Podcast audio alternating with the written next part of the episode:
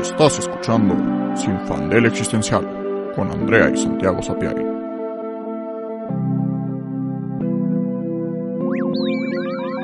En el episodio de hoy, A New Hope, una nueva esperanza.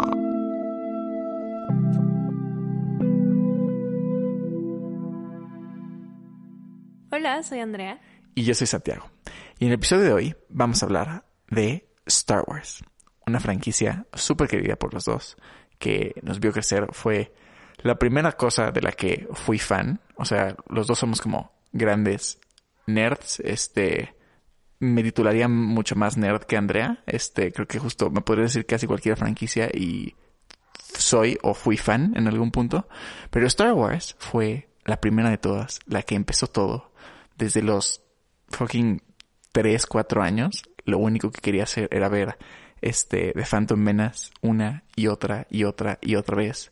Me disfrazaba de Anakin, me disfrazaba de Obi-Wan, tenía mis espadas, este y, y sí, y toda la vida hemos amado Star Wars. Y Star Wars, pues ha tenido como un constante fanbase que ha ido cambiando, han salido nuevas películas.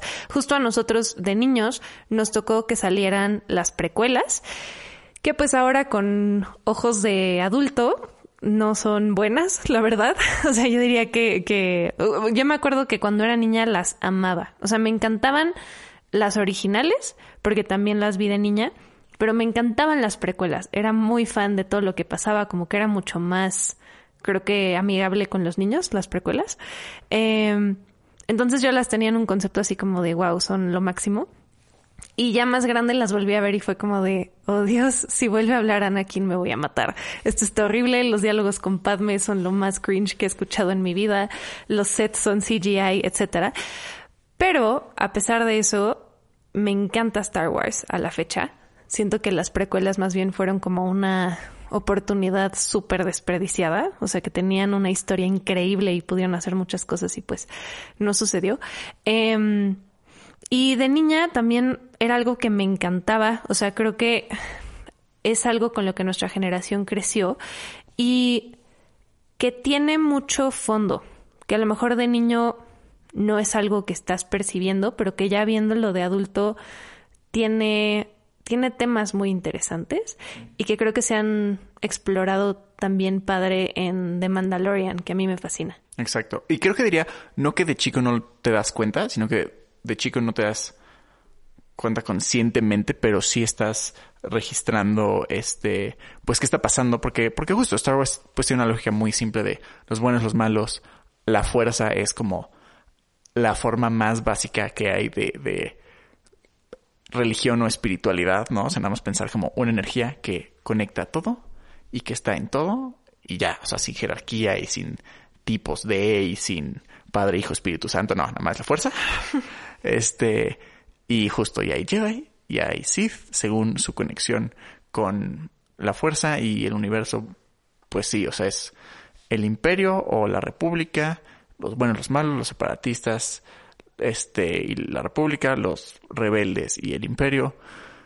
Y, bueno, pues, o sea, creo que sí, justo percibes todo esto y, es muy, este, no sé, este, profundo, ¿no? Como que te Sí, creo que es, pues es similar al concepto de magia. O sea, creo que lo tenía en el mismo nivel cuando era niña. O sea, era como, claro, Harry Potter es la magia, en Star Wars es la fuerza. En, o sea, como que el sentir que hay algo más de lo que solo vemos y experimentamos en el mundo real, ¿no? Como que de niña yo quería ser Jedi y quería ser bruja en Harry Potter y quería, etcétera, ¿no? Como que siempre quiere ser esa otra cosa que no es nada más un humano simple y aburrido. Eh, y el mundo de Star Wars es, como dice Santi, sí tiene como este elemento muy claro como de los buenos y los malos y como pues está súper claro quiénes son los buenos y quiénes son los malos. Pero ya que lo analizas un poco más a fondo, creo que no, no está tan claro, ¿no? O sea, de niño sí, porque además está súper codificado, ¿no? Es como Darth Vader y suena The Imperial March. Y es como de, ok, claramente es el malo porque lo siento en mi corazón, ¿no? Este, Y pues en cuanto a cómo están vestidos, cuáles son sus colores, qué es lo que, la música que suena cuando entran, etcétera, como que eh, tu mente del niño y para las audiencias generales es como, ah, claro, él es el bueno, él es el malo, got it. Pero ya que lo analizas, te das cuenta de que el mundo de Star Wars es súper complejo. Exacto. Y que justo es un poco a donde queremos ir. Este, que también mini paréntesis, quiero invitar a todos los fans de Star Wars, pero que solo han visto las películas, a que justo si les gusta mucho el mundo, pero creen que las películas se quedaron cortas en la profundidad, vean The Clone Wars. The Clone Wars, la serie este, animada digitalmente en 3D de los 2000, no sé, 2000, como creo que 6 empezó, algo así. Este, porque justo ahí creo que justo fue cuando Lucasfilm, como ya no tenían tanto, pues justo como es televisión y es caricatura y es para niños, no había como tantos límites y pudieron explorar mucho más profundo, pues justo rollos políticos, este, conflictos de personajes y, y justo vuelve y pone en perspectiva todos los eventos de las precuelas, este, y las originales. Pero bueno, entonces, justo Star Wars es un mundo, eh, muy padre. Y pensando ahorita en la infancia, yo tenía como esta fantasía de que en el jardín iba a llegar este mi Jedi favorito que era Kit Fisto en su nave y me, y me iba a decir como ven, es mi padawan y me iba a llevar a una galaxia muy muy lejana, ¿no? Entonces bueno, me encantaba. Y luego me acuerdo que justo un día en secundaria, cuando estaban poniendo de moda como los post-feed quizzes y, y así, este surgió como un quiz o algo que era así como de, ay, ¿en qué mundo ficticio perteneces, no? ¿En qué mundo ficticio te gustaría vivir? Y yo inmediatamente dije como, ah, pues Star Wars, ¿no? O sea, es mi fandom más querido. Pero ya en secundaria lo pensé un poquito más y dije, a ver, ok, me encanta Star Wars, ¿no? Pero si lo pensamos objetivamente, en el momento de las precuelas, pues sí hay una república, pero no tiene buen control de la galaxia y está como centrada como al, pues literalmente en el centro. No hay como law enforcement muy bueno. Literalmente están habiendo guerras entre la República y los separatistas. Y en el Outer Rim está, este, pues justo controlado por eh, sindicatos criminales. Hay cazarrecompensas y todos, no importa en qué planeta estés, están armados constantemente y de que literalmente en las calles de Coruscant, el planeta como central y donde está el gobierno de toda la galaxia, puedes matar a alguien en la calle y no pasa absolutamente nada. Y luego pensando en las originales, pues qué peor, ¿no? O sea, un imperio prácticamente, bueno, fascista, que alude mucho a, los nazis, este, súper justo opresor, donde empiezan entonces a abundar muchísimo más los, este, bounty hunters y Java the Hot controla como este todo el crimen de la galaxia y hay literalmente esclavitud desde, desde el principio hasta ahorita y colonialismo y entonces si lo piensas en realidad el mundo de Star Wars no es deseable, o sea, menos que seas un Jedi, ¿para qué querrías ser parte del mundo de Star Wars? O sea, es horrible. Incluso ser Jedi, pues llega a la 3 y te matan. Este, y si no, la orden 66 y adiós. Y si sobrevives la orden 66, eres este un ¿cómo se dice? refugiado, que no puedes expresar tu conexión a la fuerza ni defender a la galaxia. Y o sea, básicamente es un desmadre que no querría ser parte de Star Wars. Y además, en, o sea, en las originales, algo que hubo un tiempo que no vi Star Wars por un buen rato, o sea, como de, de cuando era niña a cuando ya no era niña, hubo un, un tramo en el que pues, se me olvidó un poco Star Wars y la volví a ver, pero empecé por las originales. Y algo que me sacó un buen de onda es que hablan de los Jedi como una religión perdida y antigua y hablan de la fuerza como algo que no existe. O sea, es como, o sea, Han Solo no cree en la fuerza. Han Solo al principio es como de jaja, obvio no, eso no existe, ¿no? Eh, y es como, ok, ahí hubo genocidio, o sea, y la Orden 66 es genocidio, me queda claro, pero sí, como dice Santiago, es un mundo muy feo, o sea, es un mundo lleno de violencia y lleno de inseguridad. Incluso siendo un Jedi, pues no, o sea, los Jedi no pudieron defenderse contra el genocidio, ¿no? Y si eres parte de los buenos, entre comillas, estás en peligro constantemente. Y si eres parte de los malos también, porque digamos que pues eres un stormtrooper ahí viviendo tu vida y tu jefe Darth Vader se enoja y dice como, ah, pues tú me caíste mal, chinga tu madre y te ahorca con la fuerza y ya, ahí acabó tu vida porque Darth Vader se enojó. ¿No? Entonces, es como, ok, claramente no es un mundo muy seguro y no es un mundo muy padre porque pues también puedes terminar en esclavitud. Eh, también no olvidemos, creo que ya habíamos platicado esto que, o no, no sé, lo de los robots. Uy, no, no hemos platicado de eso. Ah, luego tenemos que hablar de- de los derechos de los robots. Sí. Pero eh, es un mundo complejo, tan complejo como el nuestro, y en peor estado. Entonces, ¿por qué nos encanta Star Wars? O sea, ¿por qué como cultura vemos estas películas y se nos hace como una fantasía escapista? O sea, no, lo- no, no vemos Star Wars y pensamos, ah, claro, película distópica. O sea, no lo tenemos en el mismo concepto que, no sé, The Hunger Games o... No, es una película pues aunque es sci-fi, la tenemos como en un concepto medio de fantasía, ¿no? De, Sí, ay, Star exacto. Wars, qué padre. Justo, y acabas de ver cualquier película de Star Wars y no importa que sea de que Rogue One, la más triste y trágica de todas, acabas con un sentimiento increíble de, de emoción y de wonder y fantasía. ¿Y por qué es esto? Porque en Star Wars, a pesar de que el mundo es mucho más jodido que el nuestro, está presente todo el tiempo la esperanza. Literalmente empieza con la esperanza, con una nueva esperanza.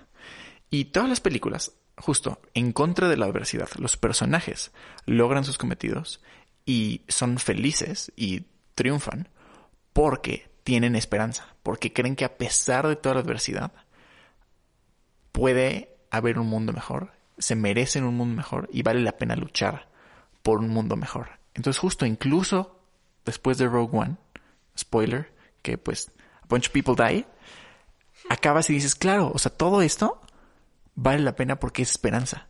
Porque, porque es, es, o sea, todo ese sacrificio vale la pena porque hay esperanza. Y acabas con un, hasta ahorita me están dando así como chills de pensar Sí. en la esperanza que me inspira Star Wars. Porque, muer- porque mueren por sus ideales. O sea, hay ideales y son ideales por los que vale la pena luchar. Ideales que son incuestionables. Que incluso los villanos no cuestionan los ideales de los héroes, sino que les temen.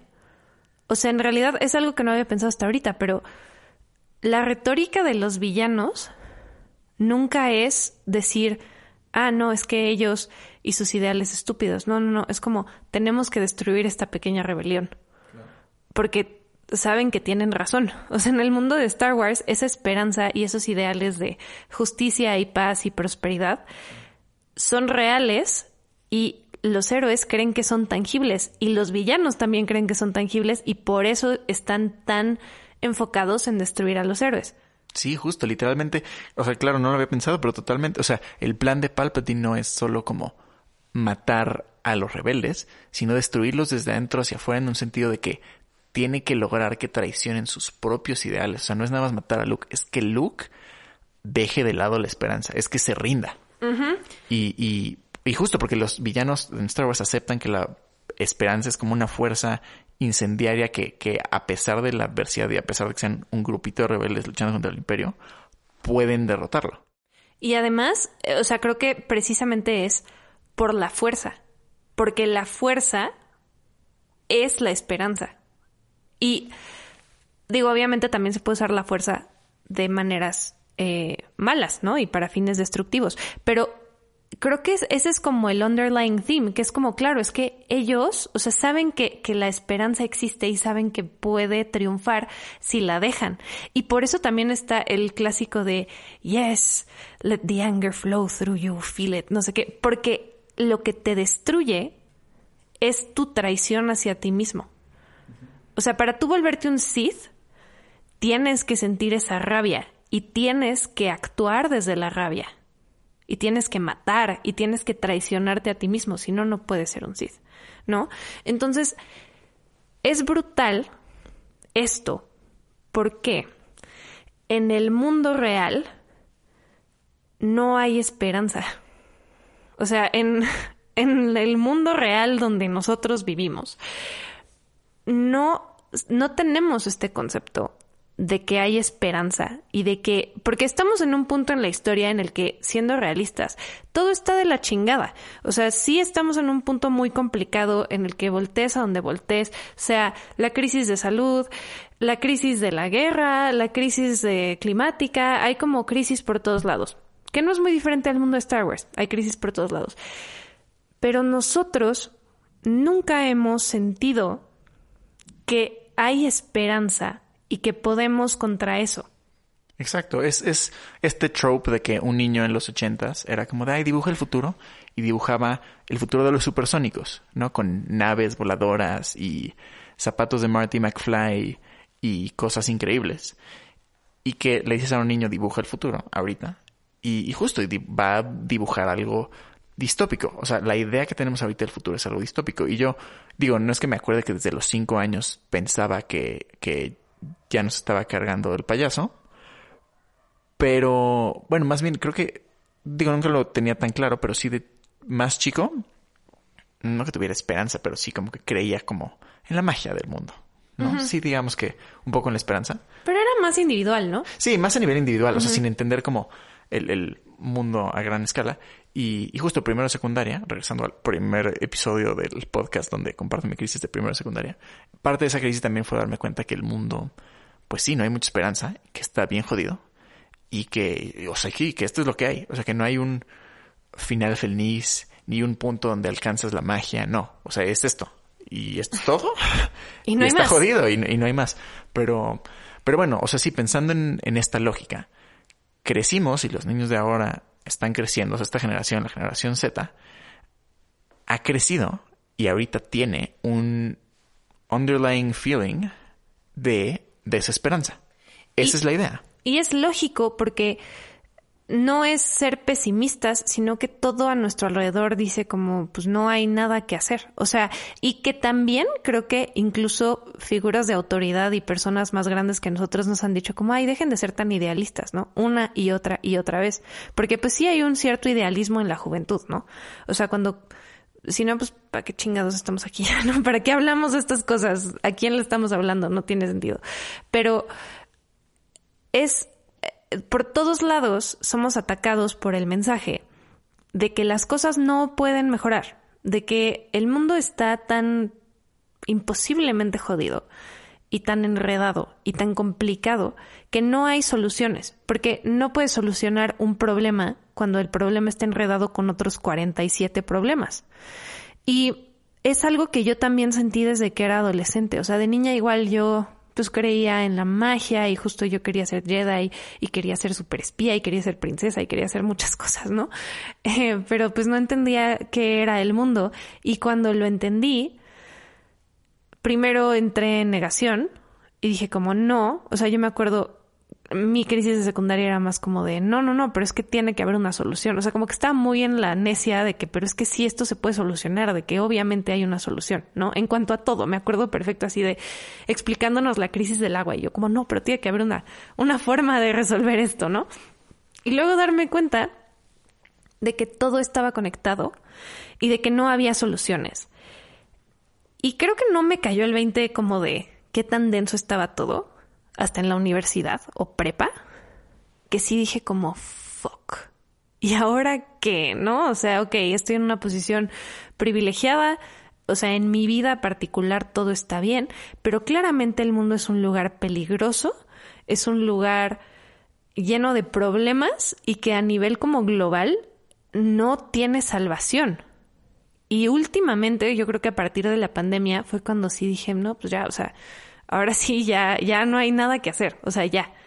El COVID, la crisis este, climática, todo. Y luego ahorita lo de Rusia y Ucrania. O sea, como que empecé a ver fuego por todos lados.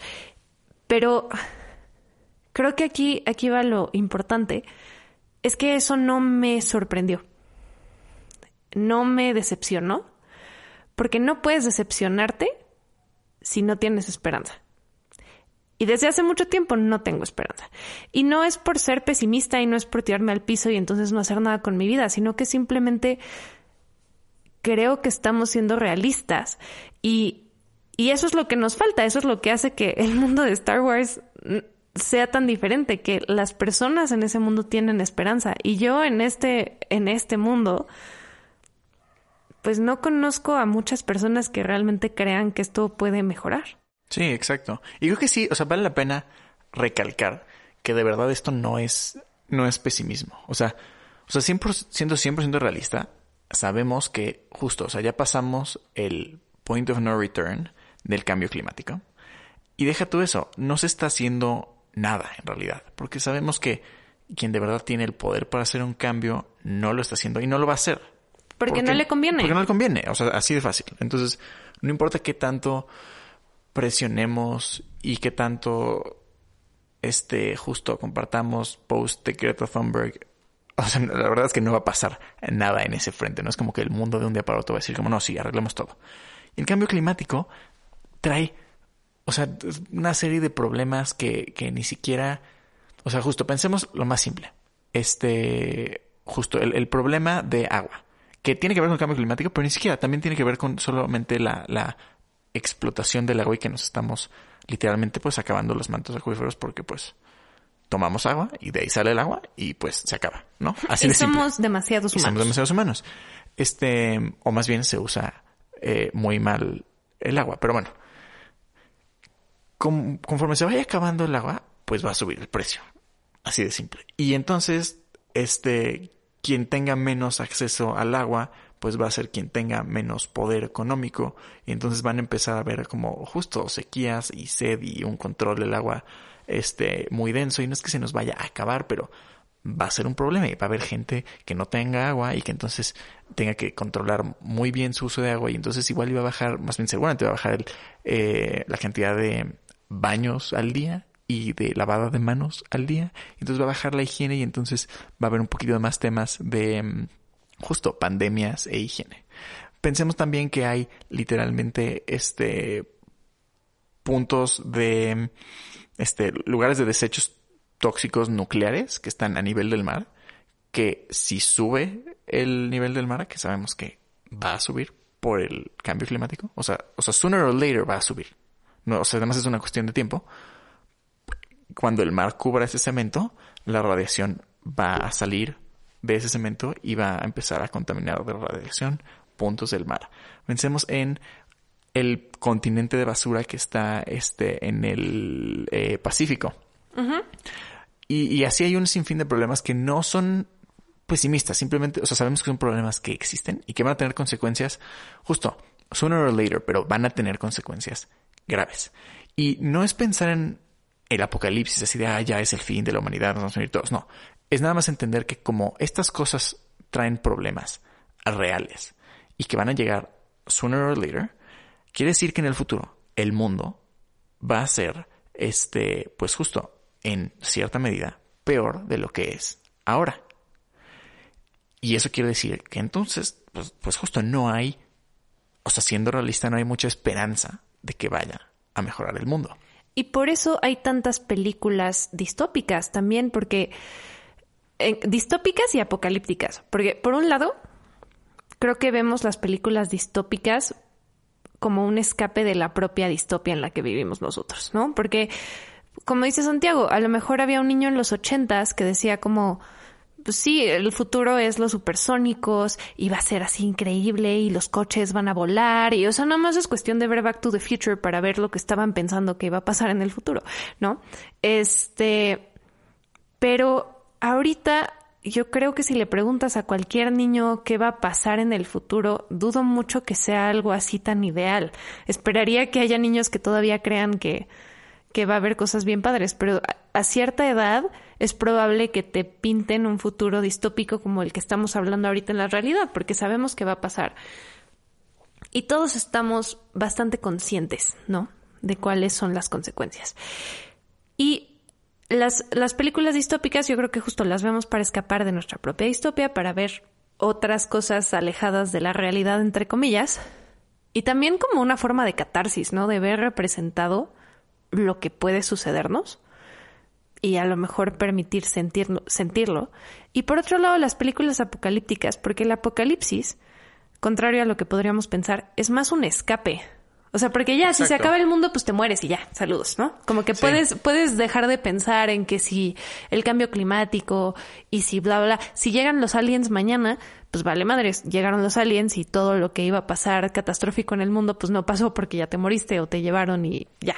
Exacto, que nada más breve paréntesis, así me gustaría aclarar justo que del apocalipsis, que es un escape y que ha estado presente en la historia de la humanidad desde hace muchísimo. O sea, justo en la Edad Media, la versión del Apocalipsis era literalmente justo el juicio final. Y así de, iba a bajar Dios y nos va a juzgar y nos va a partir la madre. Este, y, y luego era... Con karate. Justo, y luego han habido miles de versiones del apocalipsis, y que si el 2012, y ahorita nuestro apocalipsis es el apocalipsis climático, pero la idea del apocalipsis es como un mito en el que, aunque es, aunque pensarías que es negativo, en realidad es un mito que nos da justo muchísima seguridad y confort el pensar como, bueno, pero se acaba. O sea, hay como un control en el pensar que hay un punto donde se acaba para todos parejo y, y, ya. Pero es el tema. Yo ni siquiera creo que vaya a haber un apocalipsis así denso de que extinción. O sea, a, a, huevo van a subir algunos humanos en búnkers, en naves espaciales, en, pues no sé, incluso nada más en modo Terminator, gente que no lograron morir en lo que sea que vaya a dominar la, la crisis del futuro. Entonces vamos a van a sobrevivir los humanos, sí, y después se va a nivelar eventualmente y, y justo, o sea, va a sobrevivir alguna versión de la humanidad. Pero ese no es el tema, o sea, el tema no es la extinción masiva y el apocalipsis total. El tema son los problemas y el sufrimiento que va a existir en el proceso en el que el mundo, la sociedad, la economía y todo se deteriora. Y que estamos en un punto en el que inevitablemente se va a deteriorar y que también se siente como o sea, creo que es muy difícil sentir esperanza cuando sentimos que no tenemos nada de control. O sea, al final los héroes de Star Wars tienen control sobre ciertas cosas, ¿no? Leia Organa no es nadie. tiene poder político. Eh, Luke tiene la fuerza. Anakin es aparentemente el chingón 5000 y puede matar a todos y tiene todos los midchlorians del universo, ¿no? Entonces, como que cada quien tiene un cierto poder, tiene cierta forma de afectar el mundo a su alrededor. Y también es este rollo que critican mucho Star Wars, que es como de, es que todo es sobre los Skywalker, ¿no? El futuro de la galaxia entera está en los hombros de los Skywalker y siempre los que cagan la galaxia y la salvan después son los Skywalker. Y pues claro que, o sea, funciona perfecto para las películas y de forma narrativa, pero en el mundo no funciona así. No hay una sola persona, una sola familia, ni siquiera un solo país que pueda afectar el futuro del mundo al nivel en el que los Skywalker afectan la galaxia. Y también por eso tienen esperanza, porque ellos tienen poder. Y en el mundo creo que la mayoría de las personas sentimos que nuestro poder es muy limitado. Y ahora, esto no significa que entonces nos vamos a tirar al piso a no hacer nada porque no hay esperanza y la vida no tiene sentido.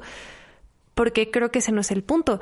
Pero sí hay que reconocer que en estos momentos en los que la crisis, aunque no te afecte directamente, sabes que existe y sabes que estás en un mundo profundamente inestable en el que ya nadie tiene pues nada de confianza en las instituciones ni en nada, es difícil despertarte en la mañana y vivir tu pequeña y tonta vida como si nada estuviera pasando. Sí, justo. O sea, cómo disfrutas los pequeños placeres de la vida cuando sabes todo esto y cuando no tienes la esperanza de un futuro mejor. O sea, cuando sabes que, que en tu presente activamente, mientras te tomas un cafecito y disfrutas de los pájaros y ves un árbol,